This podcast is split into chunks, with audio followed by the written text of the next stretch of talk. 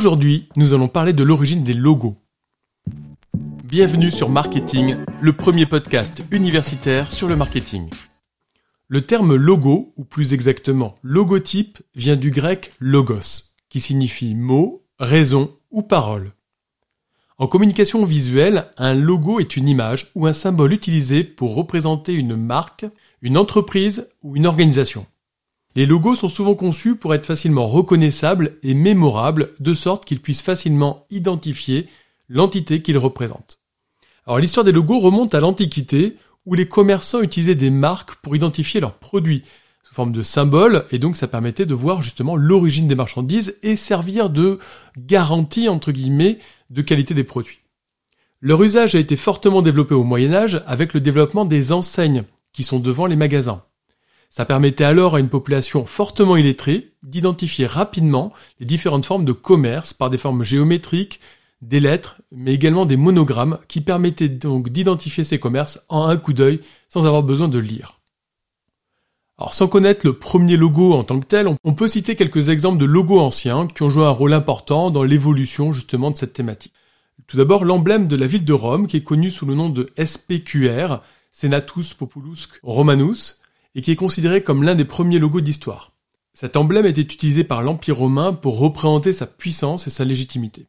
Autre logo, en l'occurrence académique, celui de l'Université de Bologne, qui est une université qui a été fondée au XIe siècle, et ce logo a été utilisé pour représenter l'établissement d'enseignement supérieur, et il a été ainsi une source d'inspiration pour d'autres universités à travers l'Europe. Et puis dans la série des logos modernes, évidemment on peut penser au logo de Coca-Cola fin XIXe siècle, mais également celui qui a été élu logo du XXe siècle, à savoir celui de Michelin. Si on revient au début du XXe siècle, les logos sont utilisés de manière plus systématique par les entreprises, parce qu'il y a plus de concurrence avec la phase d'industrialisation des marchandises, et de fait, le logo permet de créer une entité visuelle et de se distinguer justement des autres marques. Les logos étaient alors conçus par des graphistes professionnels, étaient utilisés sur les produits, les publicités, les supports de communication de l'entreprise, les packaging, etc.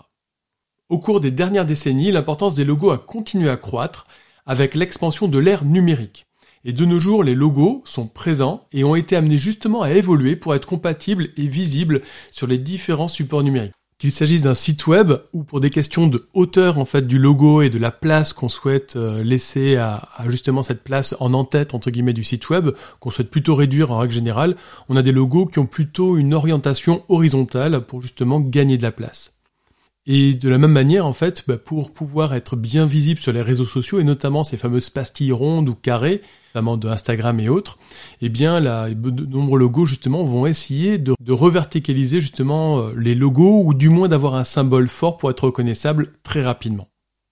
Comme quoi, là encore, l'idée d'un logo est qu'il soit visible et qu'il soit compris par la population, qu'elle soit lettrée ou illettrée, comme on a pu voir à travers l'histoire, en tout cas qu'il soit reconnaissable très rapidement, qu'il soit mémorisable et qui provoque éventuellement une émotion. On se retrouve prochainement pour examiner la valeur que peut détenir un logo pour des consommateurs ou également une entreprise. Merci pour votre écoute. Pour nous aider, pensez à vous abonner et à nous laisser 5 étoiles. À très vite